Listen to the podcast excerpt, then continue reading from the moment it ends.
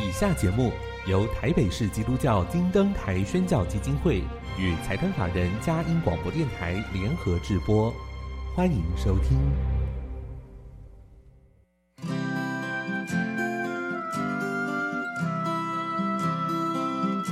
在现代紧凑的生活节奏里，以爱建立和谐的家庭生活，以喜乐专业的态度投入服务。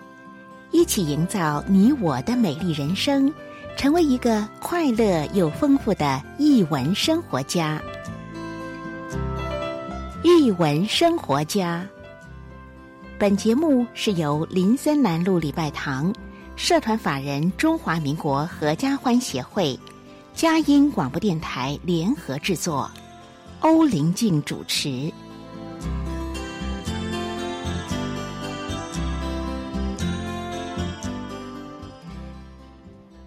这里是嘉音联播网台北 FM 九零点九，桃园 FM 一零四点三。各位听众朋友，大家好！您现在所收听的节目是《艺文生活家》，我是节目主持人林静，很高兴跟您在空中相会。节目一开始跟您分享展览的讯息：写尽繁华，晚明文化人王世贞和他的置业。从二零二二年十月五号到二零二三年三月二十五号，在故宫博物馆北院第一展览区展出。王世贞先生是明代重要的史学家和文学家，他非常热爱艺文活动，几乎涉及当时所有的文化领域。最特别的是，他观察并记录十六世纪大明的繁华。这个展览将展出王世贞先生精彩的一生，也透过他的志业来探究明朝晚期文化的盛况。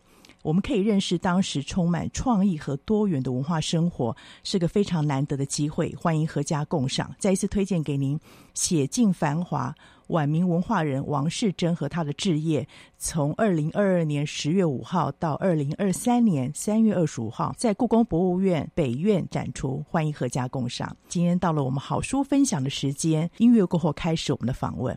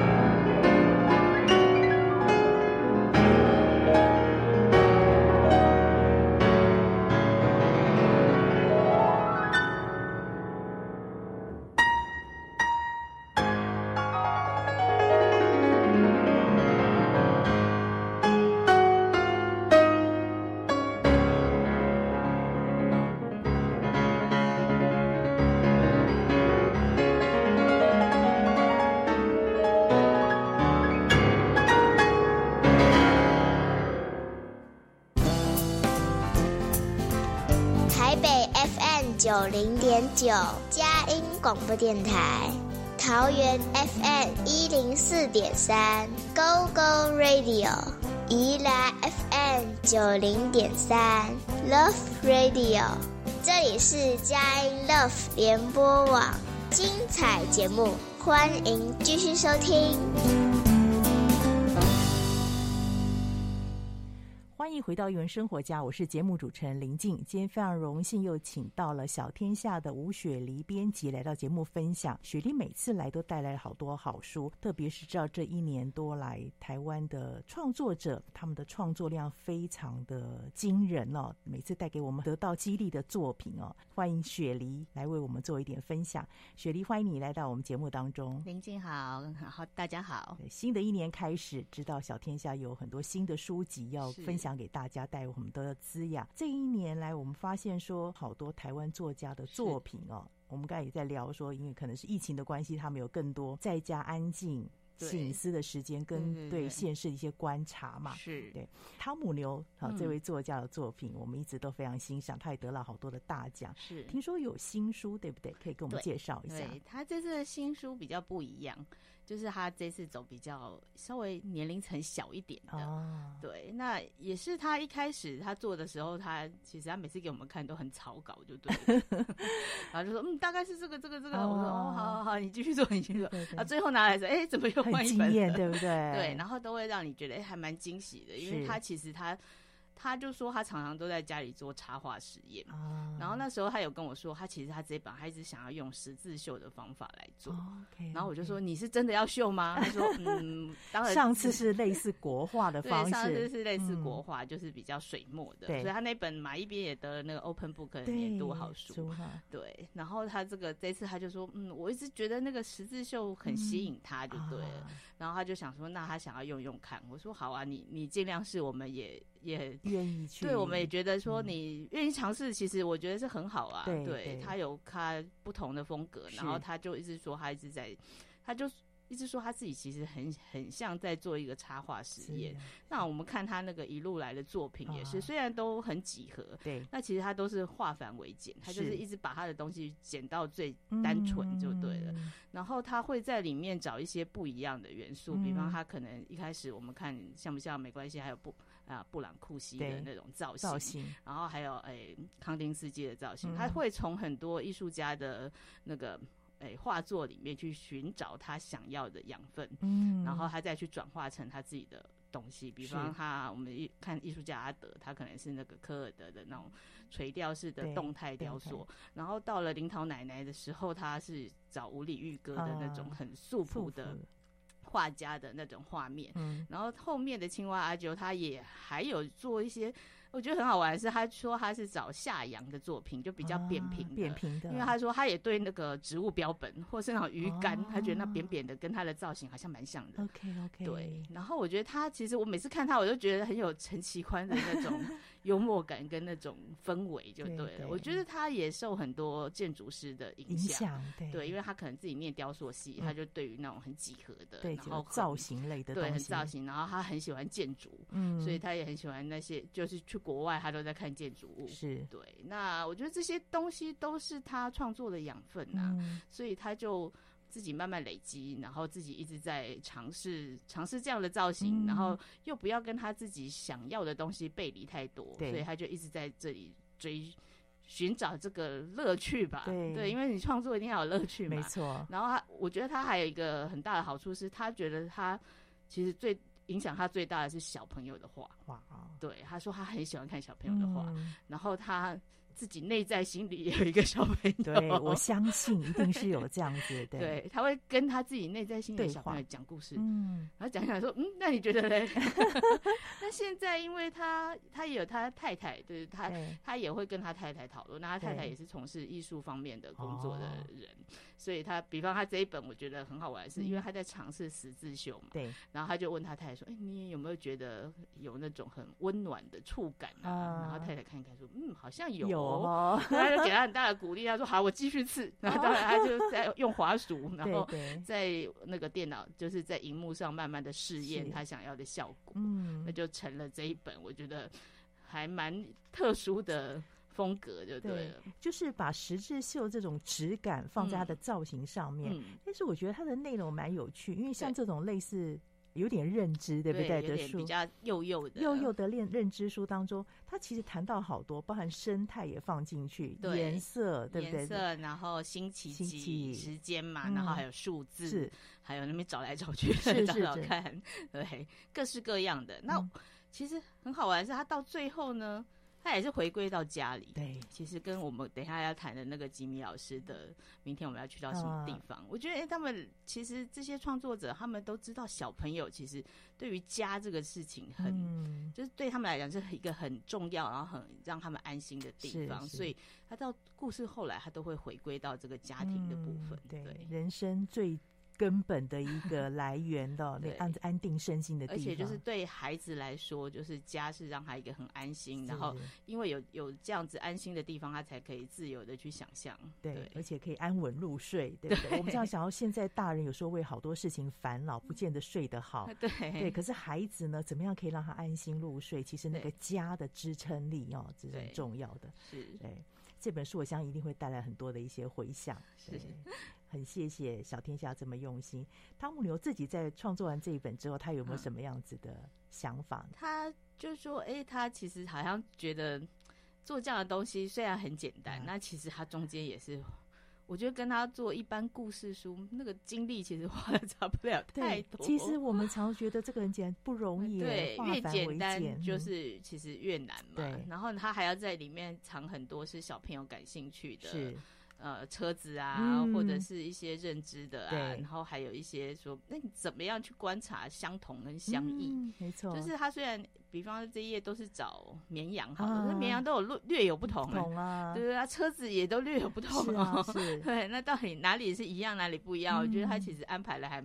蛮巧妙的，是，我很喜欢他那个其中有一页那个找小鸡有没有？哦，找小鸡，对，因为我一直在想说，这种找东西一定会很明确的看得出来那个形象嘛。对，哎，他竟然是把它躲在那个母鸡的。就只露出脚，没错，让孩子去数。所以这个孩子必须要对这个家禽类的，对的，他的脚的数量有基本的认识，对不对？可以从前面那页大概妈妈可以引导一下，对。所以其实这是非常很深的东西在里面，它需要很多的先辈的一些观念跟知识。其实家长不要小看这种幼幼书，创作者在里面花很多心思，比故事书还难，真的真的。对对，很很谢谢小天下这么用心推荐给您。谁来玩躲猫？猫猫不简单哦，这样的躲猫猫其实也是大学问哦。汤姆牛的新作品是，那刚才提到了家对每个人的重要性，是对吉米来讲也是很特别，嗯、因为他过去我们觉得他好像是比较为成人做创作，或者不受限那个年龄。可是从那个之前的地球宝宝早安晚安开始，他就是很锁定为孩子对创作，所以这边有一本刚好我觉得我们新年的一开始哦，也很适合来谈这一本。明天我会去到什么地方？可以跟我们介绍这一本。这个其实也是吉米老师，他说他在疫情的期间，嗯、他就觉得啊，被关在家里，什么地方都不能去，什么地方不能去。对，他说，如果有一天我睡醒的时候，我发现，哎，我在京都，或者哎，我今天在那个巴黎铁塔，啊、那有那有多好？那就是一个这样子的动念吧。啊、然后他就开始觉得说，哎，如果我的房子呢有脚，他是不是晚上就会带我去哪里？啊、那隔天早上我就可以看到。啊、哦，多么漂亮的景色！是然后他就开始慢慢发想，嗯、然后就是哎，开始有变成哎长脚啊，啊然后有变成车子啊，子变成船啊，船甚至飞毯啊。嗯、然后我觉得就是一个嗯、呃，很想象，然后很自由的空间，就对。嗯、我觉得也可以鼓励小朋友说，那如果是你呢？你觉得你的房间如果长了脚，或是可以飞，你想要去什么地方？嗯、对。那我觉得也对，好像也有一种那种对明天或是对未来的一种。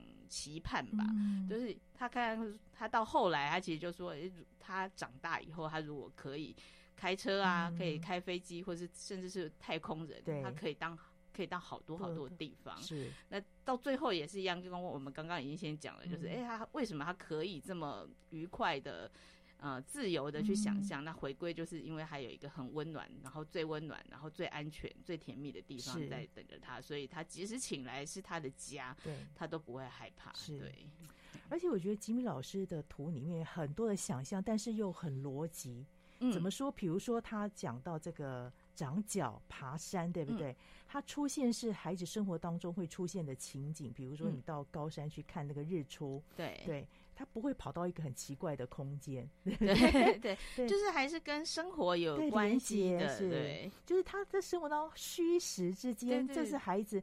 你需要有一些实在东西让孩子安心哦，对，这个地方是有可能发生，我有经验。对，可是又有一些好像奇幻的东西在里面，就是在想象跟现实里面穿梭。我觉得他的书一直有这样子的感觉，很厉害，真的很厉害。一路走来都是始终如一，不管是给大人或者 给大人，或是给孩子的。对，我看到这个好可爱，这个游乐园嘛，这些东西都是我们孩子看了会喜欢，只是他把它放大了，对不对？对，就是小朋友也。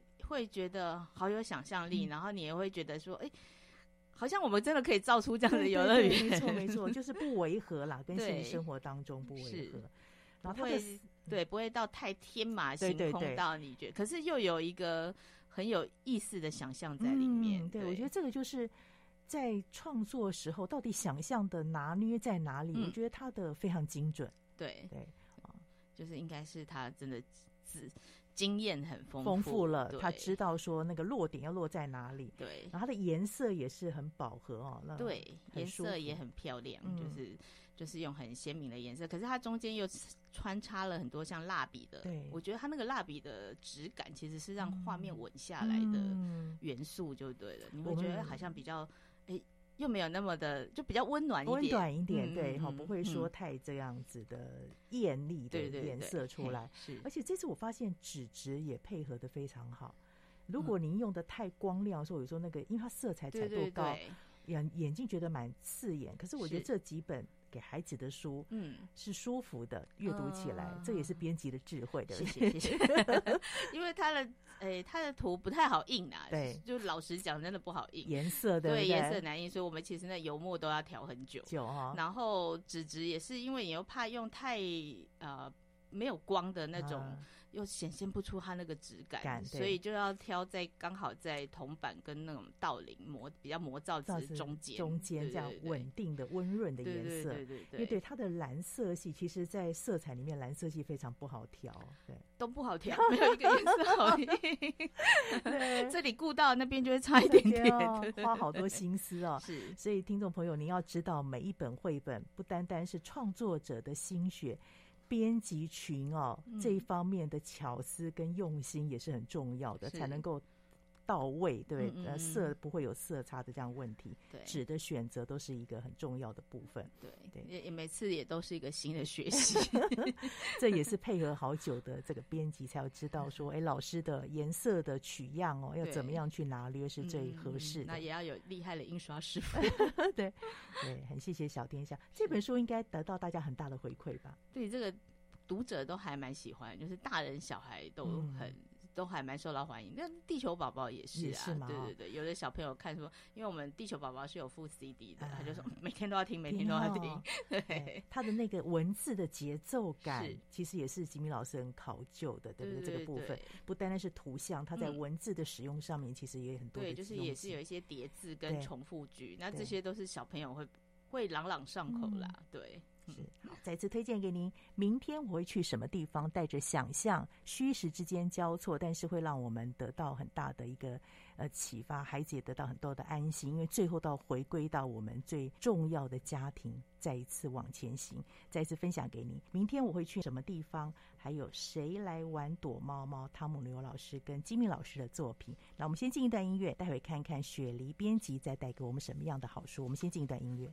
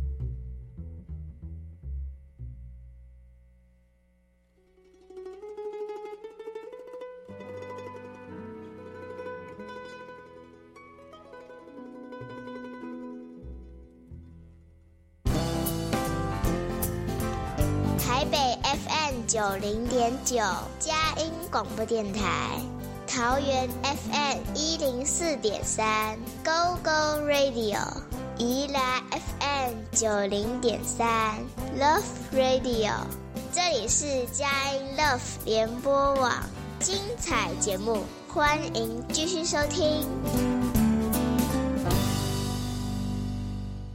欢迎回到一文生活家。今天非常荣幸请到的是小天下的编辑吴雪梨小姐来到节目分享。雪梨刚才为我们带来了好书，那接下来也是台湾创作者的作品哦，是谁的呢？请雪梨为我们赶快来介绍。好，这是要讲那个周瑶平老师跟那个孙新宇老师的新的作品。嗯、那之前如果大家有听我们讲节目，对对对，我们之前有讲过改变世界不一样，那时候就大概剧透说我们会有本新的 叫做行动让。世界变得更好，对，那这个其实就是姐妹作。啊、那创作缘起就是在周瑶平老师他在写改变的时候，他就一直觉得说，他一直想要写有关于气候变迁的故事。嗯但是一直想想不到好的切入点跟形式。那后来做完改变以后，他就觉得，哎、欸，这个改变这个形式，就是用各国的小朋友的眼光，对，然后来呈现这样子的，就是全球呃关于气候变迁，然后暖化的这样子，对对对，这样的故事，他觉得也很合适。而且你也是要一个比较多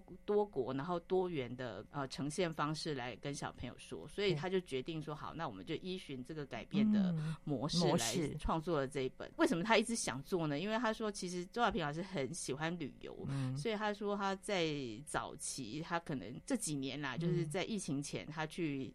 呃，加拿大去哪里旅游的时候，他就发现那个山上的雪线越来越高。高。然后他也问说：“哎，住在当地的朋友，那、嗯、朋友就说，所以是确实是这样。嗯”然后他也发现说，他可能去，比方去法国玩的时候，嗯、发现忽然很热，哦、就是酷热，就对。嗯、然后就觉得说：“哎，为什么现在的天气是这样？”然后他就就觉得说：“嗯，那这个他就开始研究有关气候变迁这些事情。然后他觉得说，那从他自己他可以做些什么？嗯、那一开始大家都只是啊，我多用。塑胶那个购物袋啊，购物袋，或者是少用一些什么啊？姚平就想说，嗯，那其实我写了这本书，其实也是对气候变迁是有一个贡献的，因为让更多的人知道这件事情，没错。然后可能他不要购买一些很不必要的东西，然后可能多买一些是可能是裸装的，就是他会在自己的身上就尽量。从自身做起，他说他是环保魔人，不是达人。对，就是从自己做起。然后他写的这个书，他就是希望可以让小朋友，哎，我们也不是只有为地球啊，其实也是为了自己的未来，未来来行动，对不对？是。而且我觉得蛮有意思，是他讲到各国不同的状况，因为是每个国家面对气候变迁的。状况也不一样，对，我觉得这会丰富我们的视野，不是只有这个塑胶类的部分嗯处理而已，对不对？比方我们有时候看很多新闻啊，就可能前一阵子都是什么加州野火啊，或者是澳洲的森林大火，然后让那个什么无尾熊都已经没有家，然后甚至是北极因为融冰，那你北极熊也没有家，是，对，然后呃各地，然后有一些是国家是因为海水上升，那整个国家都不见了，整个岛都不见了，对，那它的。里面它就有呈现一些，现在有一些国家，它已经开始在做一些因应之道，或者是他想努力想一些办法，让这个暖化可以减缓。是，那比方他就说埃及的开罗，它可能是一个。被人家说你是一个垃圾、垃圾脏乱的感觉。对，那其实他们是做了很多回收的，他把这些回收去拿去炼金，呃，就是小，它里面的故事是用小朋友说我们是炼金师就对了，然后把这些其实是然后拿去换钱，然后在回收的这个状态下，还可以做一些啊手工的笔记本啊，甚至是手工艺品再利用了。对对对对对，然后就是你要想办法不要把垃圾 真的就是。一直留在地球上，对，然后还有可能在马尔蒂夫的小朋友，他会觉得说，哎、嗯，珊瑚是不是都暖化？就是因为白化，白化，因为太热，所以他们都白了，然后变成海葵啊、小丑鱼也都死了，嗯、没有栖息地。对对对，你会整个海洋生态都有问题，嗯、所以他就是这个小孩，他就是啊，那我要来认养珊瑚，嗯、然后透过认养珊瑚，他他也尽了一份小小的力气、力量，就对了。那他都是用这种嗯。每个人做一点自己可以做的事情，然后来串这样子的故事。这样，嗯、我记得在前一本改变那个部分的时候，他、嗯、的蝴蝶有设计过，对不对？都从台湾开始，台湾结束。这本也是吧？这本也有。嗯、对，那这本它是它的台湾，它是在高雄，嗯、因为高雄有些地方空屋空屋蛮严重的，所以他就是觉得说那个空屋把。小朋友闷住的那种感受，很像小朋友在玩那个密室逃脱游戏，没错，它连接在一起。对，他就用密室逃脱的这样子的方式，然后来说，哎，老师在的小朋友来研究空污，你要呃，可能口罩啊，你是不是要多几层防护啊？然后你就是在防止空屋的时候，其实也预防了，就是也减缓了那个环暖化，就对。所以他到最后，他也提供了一些很简单的。就是小朋友想到说，哎、欸，我可能骑共享单车啊，嗯、或者是我我喜欢多肉植物，但是我不要吃太多肉。肉对对对对，然后两个此肉非彼肉。对对对，然后他中间他有一个他说成为值得信赖的人，那我觉得这个信赖的人是回归到前面有一个他在澳洲的森林大火的时候，是他提到的那个故事是说，因为本来其实他们都会希望你人类跟野生动物是有点距离的，可是因为森林大火，所以变成那些无尾熊啊，或者是袋鼠，他们没有食物吃，所以他们就会开始放饮水，嗯，然后放食物，希望动物来吃。对，然后它里面的呃主角就一直问他的，可能问陈问他的姑姑说，那动物真的会来吗？那姑姑就说会来的，因为他们相信人类，所以他就会觉得说，他如果成为一个。可以让大家信赖的人，那可能会这个世界会更好吧。对，而且不单是人类，也动物也愿意信赖你，对那就是已经人跟这个动物的关系能够打破那个隔阂了，对，对不对？对，我们顾及到这些需要，是对那一段最后的那个文字也很感人。所以到底什么？我觉得听众朋友自己翻书来看哦。是我觉得在里面我自己也长知识，比、嗯、如说要提到，我记得是有一个汉堡肉，对不对？哦、就是那个新疆植植物肉的那种。植物的还用海藻做的，对对，海藻做的，嗯、对，这是提供到呃，我们有很多的认知。原来其实各国都在努力在这一块上面，对，对，对，对，就是还有人造虾。我说，我之前也没有听说有人 造虾。对，所以姚平老师真的是把他自己新闻这个专业训练的背景放在这本书上来努力，然后用小朋友的眼光跟口吻来。诉诉说吧，那所以我觉得小朋友也会比较有亲切感，感然后也会知道说，哦，原来其实其他国的小朋友他们身处的环境是这样。是，然后孙新宇老师他就是说，他也是加入了很多他自己，他也常常旅游嘛，嗯、就是他的啊、呃、世界观跟他的旅行的经验，然后也是希望小朋友因因为这样可以打开你的眼界，眼然后。多多去关心世界上发生的事情，嗯、对，真的很需要。特别现在少子化的时代，孩子更需要有这样子，对，把眼国际观 很重要，真的。对，对，那新宇老师提到他，他到这本的、嗯、呃图像处理又跟改编那本不一样，对，对不对？风格我们一看就觉得，哎，很多不一样，就是。呃，基本上它还是都是用比较限定色彩，然后跟素描对就是混搭就对了。但是跟改变很不一样的是，我觉得它的颜色用的比较浓重，嗯，然后比较饱和，嗯，所以我觉得那种看起来就会有那种我要行动的那种迫切性，值得信赖，对对对，然后很值，对对对，还有值得信赖，就是它有用色彩去。营造这样子的氛围，啊、我觉得这也是蛮厉害的。对，这新宇老师的专长，他就是这样的背景出来，加上他对这个电脑的使用上面，新宇、嗯、老师的素描基础非常好。是对，所以你不觉得好像很僵化，反而活灵活现的。嗯、对，他的图像部分。对，我觉得他就是画那种氛围。对对，然后整个那个大场景，就是你会觉得嗯。嗯好像我就看到了喜马拉雅山，对，你就 他就把你带到这个故事的这个带到那个地方去，对，这是一个创作者非常厉害的地方。我想他自己也是对这一类景物或者是他故事里面有感动到他，所以能够画的这么到位。是，很谢谢小天下这样的用心。除了这个之外呢，既然说是给孩子的视角啊，有一本是我们熟悉的。旭公老师的作品，还有孩子在一起，是这个很有趣，听说之前是一个连载的漫画，是不是？之前是连载在报纸的漫画，嗯、然后那时候旭国老师拿给我们看的时候，我们就觉得实在太好笑 了。对，他就是有那种冷幽默，我相 信。我说全家都很可爱。对对，他就说他主要，他就说就是有一个科学家妈妈跟艺术家爸爸，啊、爸爸就加上两个很宝贝的儿子，儿子组成了一个这样子。可爱的图文故事集了，嗯、因为也跟旭公之前的绘本不一样嘛，这个是另外的创作。我那时候看的时候，我就觉得很好笑，就是他有一个呃。哪一个儿子就拿着说：“妈妈，你煮饭好好吃哦，虽然你长得不漂亮。”我们这两件事到底有什么关系？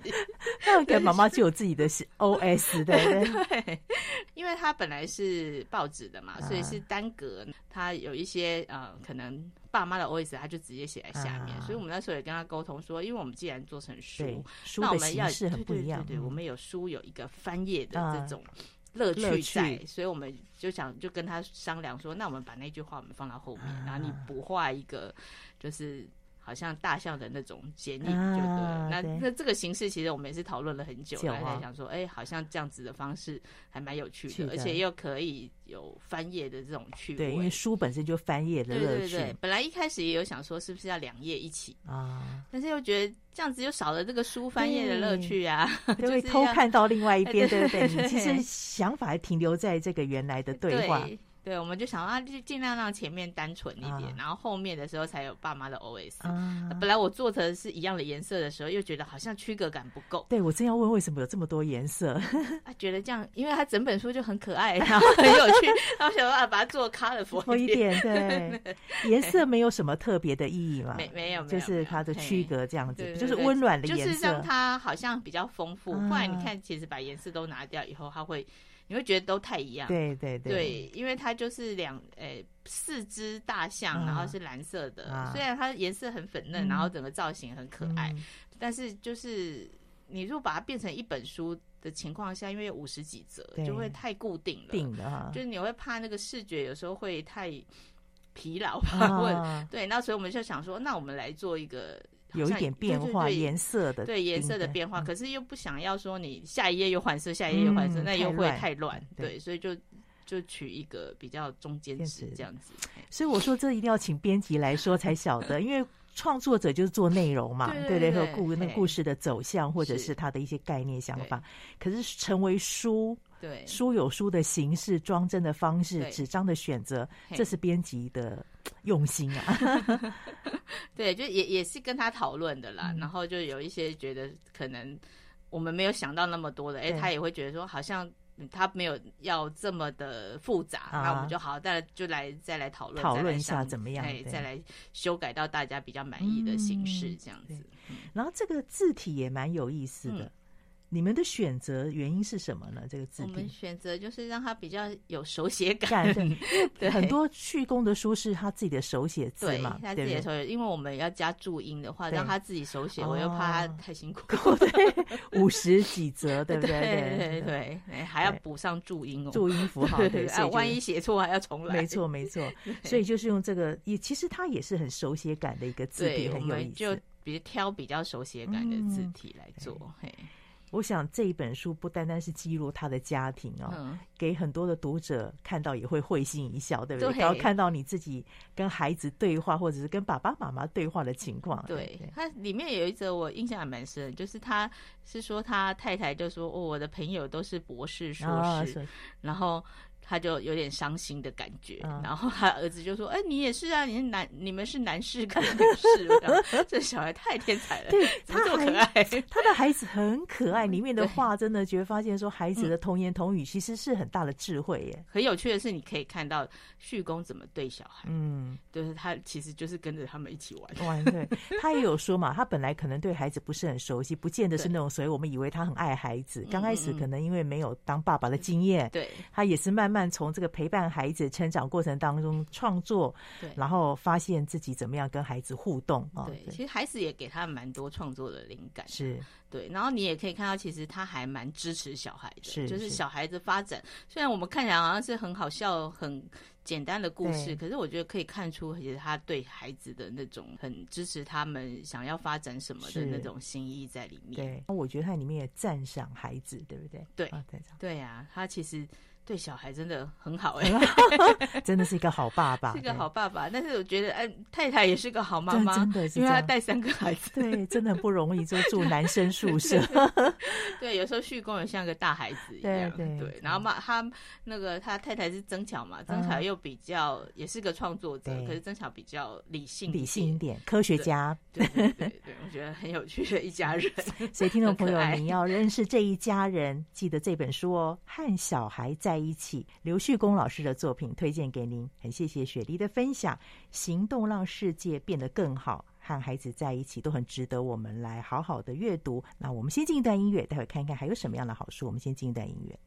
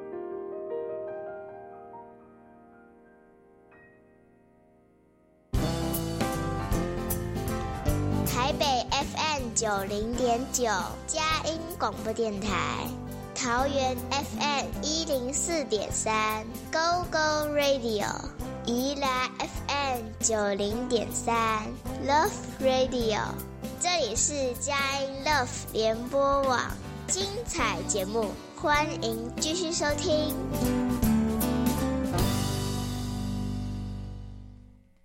欢迎回到英文生活家，我是节目主持人林静。今天是请到小天下的编辑吴雪梨小姐来到节目分享。雪梨刚才分享了好多很好的书籍，特别是我们台湾在地作家的作品。那接下来这一本呢是国外的，因为很谢谢小天下，不单单是鼓励台湾作家能够有这种优质创作，国外的一些优质的作品，我们可以从他们的出版中来看到。雪梨可以跟我们分享一下这一次带来的是哪一本？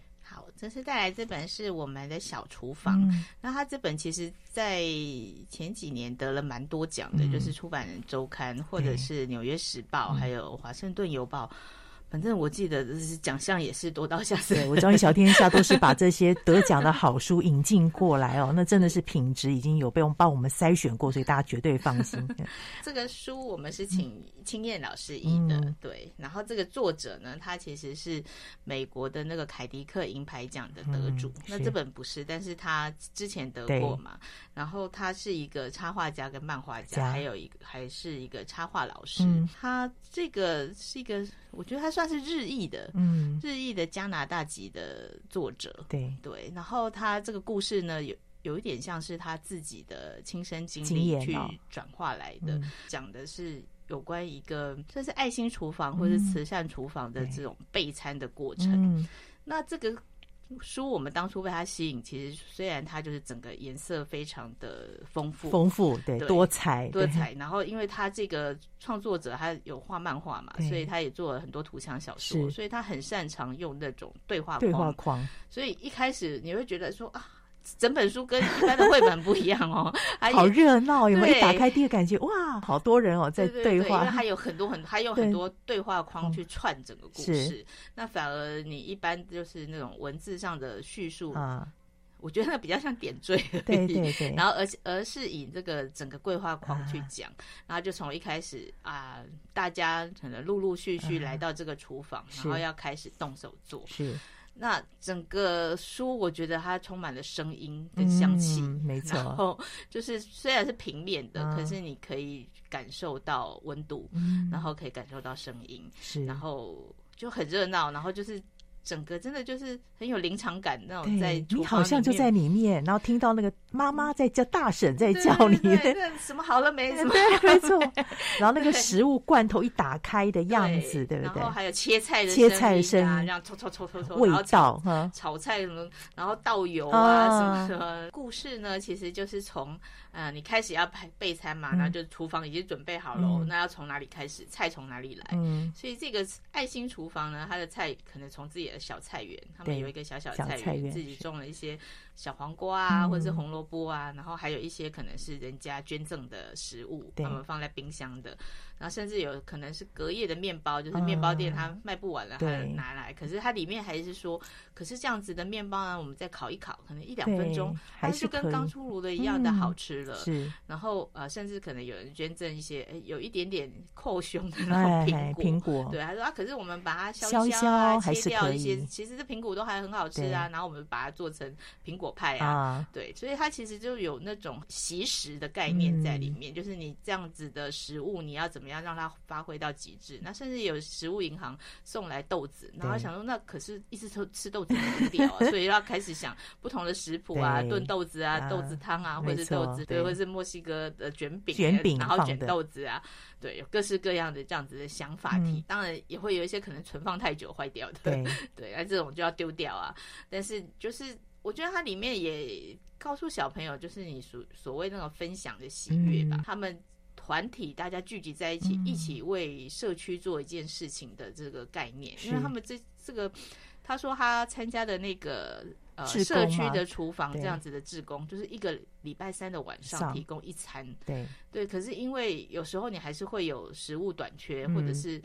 天气太冷，你这菜园没有办法那个收成的时候，那就大家就要很努力，然后很勉强挤出这一餐。是，那尽管这样，他们都还是很开心的为大家准备这一餐。那来吃的人也都很开心的来这里吃，因为我觉得那就是一个很情感交流的地方。嗯、然后它里面他自己也讲到一个，就是你吃饱了以后，你才有办法去面对其他的困境。是，那他也是提到是说，你会在这样的情况，你会知道说，可能有一些很不太好的事情，嗯、或者是说，嗯、呃，你一个人没有没有那么大的力量的时候，嗯、可是如果大家一起的时候，其实是可以完成一些什么事情的。那这个我觉得是他的在这个故事的背后，他有一个这样子的想法。嗯、对，嗯。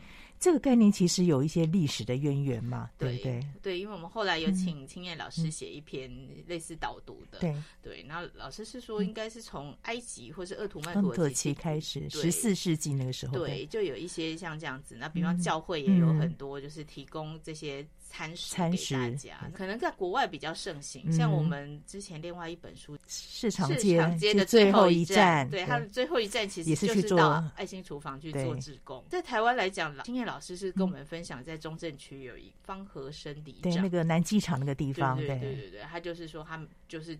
就是被好像几乎到五百分给那种游民啊，或是其他比较弱势的团体，对，很需要。因为现在我们其实食物对一般人的家庭来讲太充足，对，有时候反而买太多过剩，对不对？其实这个都是食物很好的在运用，就是趁着大家还可以新鲜可食的时候啊，也许你家里量够多的时候，也有这样子的食物银行，对，或是冰箱，它可能就是设在那种路边，你可以自己去拿。没错，对。那台湾我觉得应该也会慢慢会。走向这个步，因为毕竟我们对这个游民还有一些缺衣少食的，也是需要关顾到嘛。对，食物真的不要浪费。对，真的不要浪费，很可惜的。是啊，那煮饭的也很辛苦啊。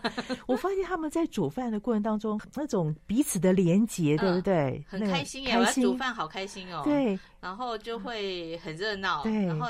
我觉得他用他的色彩吧，用他很饱和的红色、饱和的黄色，然后那个明亮的颜色，对，食物飞来飞去，很有意思。你就会感觉到真的像很多厨师在一起烹饪的那种感觉，对。可是他最后我觉得很有趣的是说，就为大家煮这一餐，可是他不一定煮得好，对。他就说，但是我尽力了，尽力了，对。还有也有一个是说，啊，又要煮辣的了，啊，你又不是煮的人，你就不要废话啊。对对对，互相提醒，对对，这也需要。有时候我们一个人闷。头做的时候，像有一些早期一些阿嬷，他们闷头做的时候，觉得好辛苦，我一家子煮那么多东西。对。可是如果是大家聚集在一起，互相激励哦，有时候你走不下去的时候，有一股力量鼓励你，就是那么一句话，让你发现说你的价值感。对对。所以人家煮好菜，千万不要嫌弃他，要很开心、满怀感激的吃下去。这提醒大家，你没有煮菜，你不要多说话，对不对？要么自己去煮，对，试试看。对，是。对这本书真的，我觉得在现代孩子的生活当中很需要让我们看到这样的书籍，对，而且就是你会感受到这中间其实很温暖，嗯，彼此互相激励呢，也是一个情感交流的地方啦。然后就是很暖心啊，也很暖胃。然后看的时候我觉得好温暖，对，而且我 觉得那种食欲大开哎，因为有的孩子一个人吃哦，觉得好像没什么胃口，要大家抢着，大家抢着吃哦，你就知道说那个食物。多美味呀、啊！对，对，对，对，即便是很简单的做法跟料理，很谢谢小天下引进这本好书，推荐给大家。我们的小厨房啊，不单单是看到了很多人际当中的互动，烹饪的这个情景非常热闹。嗯、我觉得更重要的提醒，我们现在其实常常有没有顾到自己。周遭的人有一些缺衣少食的，或者是我们自己在对这个食物有没有好好珍惜？对，惜食的观念吧。对，然后还有分享的这些重点。对，这也都是孩子成长当中需要学习，也是我们一生当中必须要学习的一个功课。是，对，很谢谢小天下。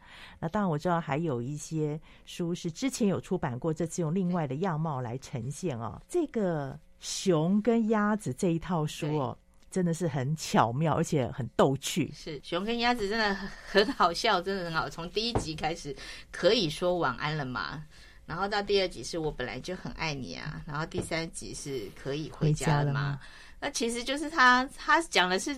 一对邻居啦，嗯、熊跟鸭子是邻居，然后这鸭子不时就会来 烦那只熊，呱呱呱，这个个性，一下要借这个，一下要弄那个，那个、一下子要讲故事，嗯、一下要干嘛的？他就是其实我觉得蛮像那种小朋友黏着妈妈的感觉，对，嗯，或者就是很想要把他赶走，可是又不行的那种。那其实还是会有那种情感的依伴，对不对？对是对，对啊，就是像第二集还是。他就会觉得说啊，你都一直把我赶走，你是不是不爱我？可是他其实说我我本来就很爱你啊，跟这些事情没有关系。对，小小朋友也会这样子啊。他一直要确定。我发现那个鸭子很可爱，就是刚才雪梨讲的，很像小孩子，很像小孩，要一直在问。一直在问，然后要确定的那个安心感，对对对，就觉得，可是你又觉得那只熊很可怜，到后来都被搞得睡不着觉，对，很有意思。所以看这本真的很可爱，那个鸭子。这三本很舒压，对，这三本书都是，我觉得会让你会心一笑。我们生活当中也会碰到这样的朋友，或者是我们自己，也许也就扮演某一种角色在那边。对，有时候你也可以想想看，你如果是大熊的角色，你自己换换看。我今天想要当鸭子，也有可能哦。对，然后一样，我觉得他们的字体上面，嗯，也是不一样的一个选择，嗯、对不对？对对对。大熊的字体就比较稳当，鸭子就是比较童趣，是不是？对对对，就是配合他们两个的那种身身形啊。然后因为几乎都是用对话在讲的，啊、所以要把那个字体做比较大的区隔，你才可以判断是谁在讲话。讲话，因为他不会这一句写完就说。鸭子讲，鸭子说，因为我们有时候会写说啊啊，妈妈说，或者是鸭谁说谁说，可是这这个系列比较没有讲，他就直接很直觉的，对，他都是用对话，会有鸭子很很多奇奇怪怪的要求，大熊就一直拒绝，不要，不是，不要，不好，我就是喜欢自己一个人，对，然后鸭子就说，可是我陪你很好啊，对，类似像这样子，所以这个很适合演舞台剧。对，所以我们有我们我们配了一个纸偶，对啊，你可以跟小朋友，可以跟妈妈两个一起来演，对。那觉得小朋友很烦，就叫他演鸭子，他就会知道自己很烦，对，很有意思。对，叫他演大熊，你怎样都要拒绝我，就对对对，没错，就是换角度，蛮有趣的一套书。对。